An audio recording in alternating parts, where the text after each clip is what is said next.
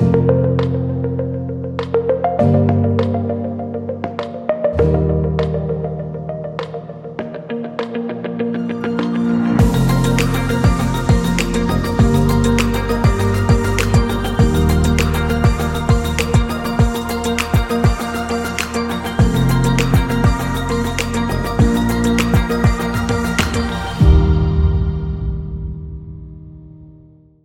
Bonjour et bienvenue dans un nouvel épisode de Sors de ta bulle, le premier podcast d'un syndicat patronal, la CPME Héros, un podcast qui est dédié à la santé du dirigeant. Aujourd'hui, nous avons l'honneur d'accueillir un expert émérite dans le domaine de la médecine du travail, le docteur Cyril Bernardet. Bonjour. Bonjour. Du coup, je me présente, euh, Cyril. Je suis médecin du travail et directeur médical de En Santé. Mhm. Donc, En Santé, c'est un service de prévention et de santé au travail. Et on a pour objectif de suivre au plus près les salariés et également les employeurs euh, en termes de santé et de prévention.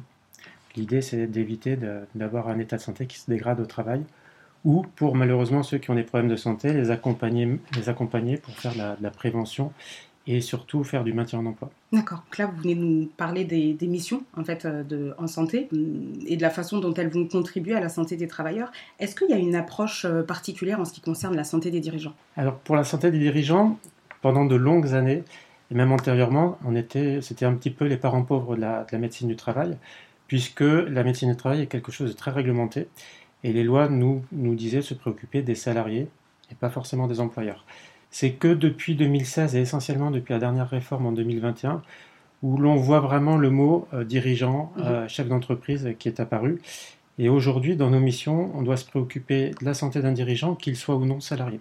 Mhm. Et ça, c'est vraiment, entre guillemets, une, une révolution pour eux euh, en termes de suivi. Bien sûr. Est-ce qu'il y a un fait déclencheur euh, de, de s'intéresser davantage à, cette, euh, à celle du dirigeant?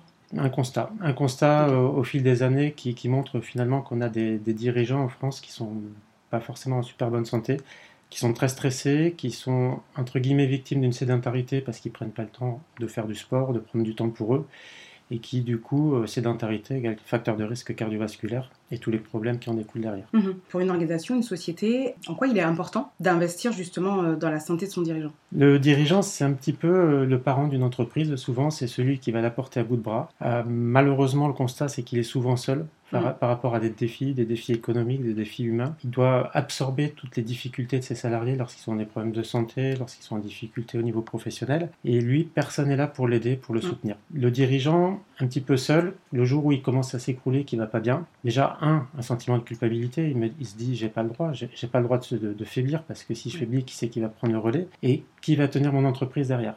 Et malheureusement, un dirigeant qui, qui tombe malade, derrière l'entreprise, peut, tout peut s'effondrer et assez rapidement. Mhm. Enfin, tout dépend bien évidemment de la taille de l'entreprise. Bien sûr. Et comment on peut euh, expliquer justement que le dirigeant, euh, il se considère euh, comme un travailleur, mais pas tout à fait comme tous les travailleurs? Je ne sais pas si on peut l'expliquer, mais souvent c'est son bébé l'entreprise. C'est lui qui l'a créé ou, qui- ou alors il, il s'est- il a travaillé pour la reprendre. Et enfin, je ne sais pas si on peut vraiment répondre à cette question, parce que moi-même je ne suis pas dirigeant d'une entreprise. Mais euh, c'est vraiment, ils le considèrent comme leur bébé et du coup, euh, ils ont une approche complètement différente. Mhm. Ah Avec, ouais. ils n'ont pas le droit à l'erreur quand on ça. les écoute. un engagement, euh, Un engagement corps, permanent, euh, différent. jour, week-end, nuit, Mhm. un engagement permanent. Du coup, quels sont, les, quels sont les risques de santé auxquels ils sont le plus exposés? J'ai envie de, de les résumer en deux principaux risques. Mhm. Tout ce qui est contexte risque psychosocial, avec le stress, euh, vouloir bien faire, se surpasser, etc. Donc euh, du stress. Rappelons que le stress est quelque chose qui peut être positif à petite dose, mais quand il devient répétitif et de, de façon trop importante, l'organisme ne sait plus s'adapter à ce stress-là. Mhm. Et ce stress chro- chronique peut provoquer des, des pathologies. Donc première partie de risque, donc tout ce qui est psychosocial. Et deuxième partie de risque, le, le risque cardiovasculaire, puisque les employeurs, comme je le disais tout à l'heure en introduction, Mhm. Ils sont assez sédentaires, prennent pas le temps de faire du sport régulièrement dans la semaine. Et du coup, la sédentarité, ça fait partie des, des facteurs de risque cardiovasculaire, Mhm. au même titre que le tabac, au même titre que le surpoids, etc. Et la sédentarité peut provoquer des, des problèmes euh, cardiaques, vasculaires notamment. Mhm. Est-ce qu'il y a des hum, programmes spécifiques que En Santé va mettre en place pour euh, justement promouvoir la santé au travail et éviter euh, les risques que vous venez de nous citer? Alors oui, tout à fait, puisque ça fait déjà quelques années qu'on travaille en collaboration avec une association qui s'appelle Amarok, Oui. Donc à Maroc, c'est quelque chose qui a été créé par un professeur à Montpellier et qui, qui est composé de plusieurs chercheurs qui se préoccupent de la santé physique et mentale des, dirigeants, qu'ils mhm. soient salariés ou non salariés. Donc nous, on a un partenariat avec eux où, du coup, on donne un accès à un autodiagnostic, entre guillemets, par un, adhérent qui va aller se connecter sur le site Internet. Et en fonction du résultat, en fonction finalement si on s'aperçoit qu'il y a un risque ou pas, ce, ce, dirigeant va être rappelé soit par un Maroc, soit par notre service pour avoir une prise en charge. Ça, c'est la première des choses. Et la deuxième des choses, on est en train de, construire une offre de services spécifique et dédiée pour les chefs d'entreprise, où on aborderait leur santé d'une façon un petit peu différente pour l'adapter par rapport à un salarié lambda, mhm.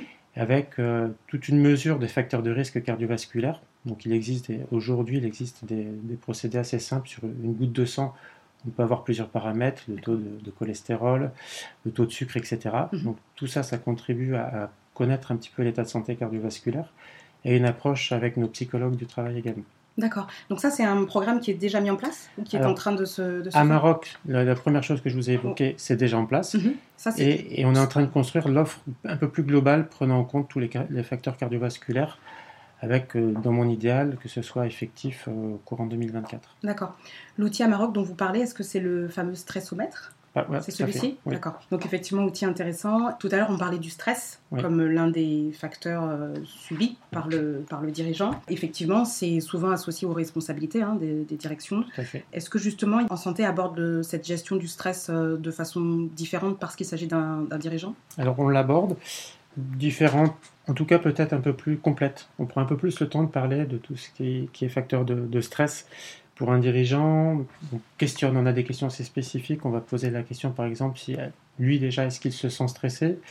Est-ce que dans son entourage proche, que ce soit familial, les amis ou éventuellement les collègues, on remarque qu'il y a un changement d'attitude, sa mhm. façon de communiquer, ce genre de choses, on essaie d'être assez, euh, d'avoir pas mal de questions euh, dirigées sur, sur ça. D'accord. Est-ce que vous avez des témoignages ou des histoires de dirigeants? Alors oui, forcément sur le, le nombre de personnes que l'on, que l'on reçoit en consultation on a des témoignages où on peut effectivement aborder une histoire, ou, même par exemple en tant que médecin du travail, quand on se déplace dans une entreprise et qu'on rencontre les salariés, puis ensuite on rencontre le, patron, déjà instinctivement on peut se rendre compte si la personne est en difficulté ou pas. Et quand on essaie d'aborder le sujet, très rapidement on se rend compte que c'est un peu une honte du mm. dirigeant de nous l'avouer. Donc forcément on va pas lui en faire parler, on va pas le faire parler devant ses équipes. On essaye souvent de s'isoler ou de lui, proposer un entretien dans nos locaux. Et souvent dans nos locaux, c'est plus simple parce qu'en fait, c'est un milieu neutre pour lui où il peut libérer plus facilement sa parole. Mhm. En partant du principe que personne ne va être derrière la porte et écouter ou autre. Et, souvent, on a des personnes qui, s'effondrent hein, littéralement devant nous en nous disant qu'ils n'arrivent plus à dormir depuis pas mal de temps, qu'ils prennent plus le temps de vivre, que du coup, ça met en porte-à-faux aussi leur relation euh, quand ils sont en couple ou autre et, ça peut aller quand même très très loin dans les, dans les conséquences. Mmh. Oui, souvent c'est toutes les sphères en fait qui sont toutes les sphères touchées et impactées. Un bon état de santé, c'est un équilibre entre la sphère privée, la sphère professionnelle et la sphère sociale. Mmh. Et dès qu'il y en a une des, trois qui va pas bien, au bout d'un moment, ça, ça, déséquilibre les autres. Mmh. Est-ce que vous auriez des, des recommandations? Pratiques, simples, qui peuvent être euh, utilisées euh, assez rapidement pour les dirigeants qui, qui, nous écoutent et qui sont sensibles à, leur santé Parce que souvent, en fait, le dirigeant, euh, il sait qu'il faut faire attention. Oui. il en est bien conscient. Alors moi, je vais avoir des belles paroles, hein, mais hmm. bon, malheureusement, cette théorie, elle, est également, enfin, c'est de la pratique. Hein, c'est savoir s'écouter, écouter son corps, donc c'est-à-dire reconnaître les, les principaux symptômes. Ça peut, chez certains, se manifester par des maux de tête, d'autres des troubles visuels quand on est fatigué, des troubles du sommeil, et ça, malheureusement c'est assez fréquent. Il mhm. faut savoir aussi écouter son, tout son entourage, que ce soit les collègues de travail, ses salariés, ses employés qui, qui reconnaissent plus leur patron entre guillemets, mhm. tout comme euh, sa femme, son mari, ses enfants, enfin tout le monde. Je pense qu'il faut savoir écouter euh, les autres, puisque ce sont souvent eux qui observent les, premiers, euh, les premières modifications. Il faut savoir accepter ces critiques-là pour qu'elles soient constructrices derrière. Mhm. Il faut savoir s'entourer, se faire aider, c'est-à-dire ne, pas hésiter à demander de l'aide. Mhm. En tout cas, pour, pour tous ceux qui nous écoutent, s'ils ne savent pas vers qui se tourner, qu'ils n'hésitent pas à contacter leur médecin du travail, puisque on est là pour les aider et les accompagner. Et on a l'habitude justement de, gérer ce, genre de situation. Mhm. Il faut également savoir lutter contre l'isolement, puisqu'on en parlait tout à l'heure, l'isolement, euh, au début on se dit on va s'isoler, on va être plus productif, on va travailler, on va être concentré, mais au final ça marche un temps, mais un temps très limité, parce que très rapidement on va se laisser dépasser, on n'aura plus personne avec qui parler. Mhm. Donc ne pas hésiter quand on est chef d'entreprise de rentrer dans certains réseaux professionnels, puisque souvent on se rend compte que c'est quelque chose qui permet de libérer la parole également, puisqu'on est un peu tous confrontés aux mêmes difficultés. Il mhm.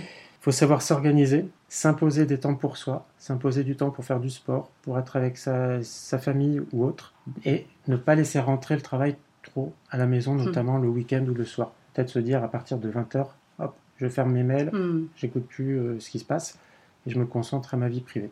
Ça, c'est quelque chose d'assez important, euh, puisqu'un chef d'entreprise, tout comme un salarié, a un droit à la déconnexion. Et puis, euh, pourquoi pas avoir recours à un coach Ça peut être utile. D'accord, ok. Très bien, merci pour toutes ces astuces.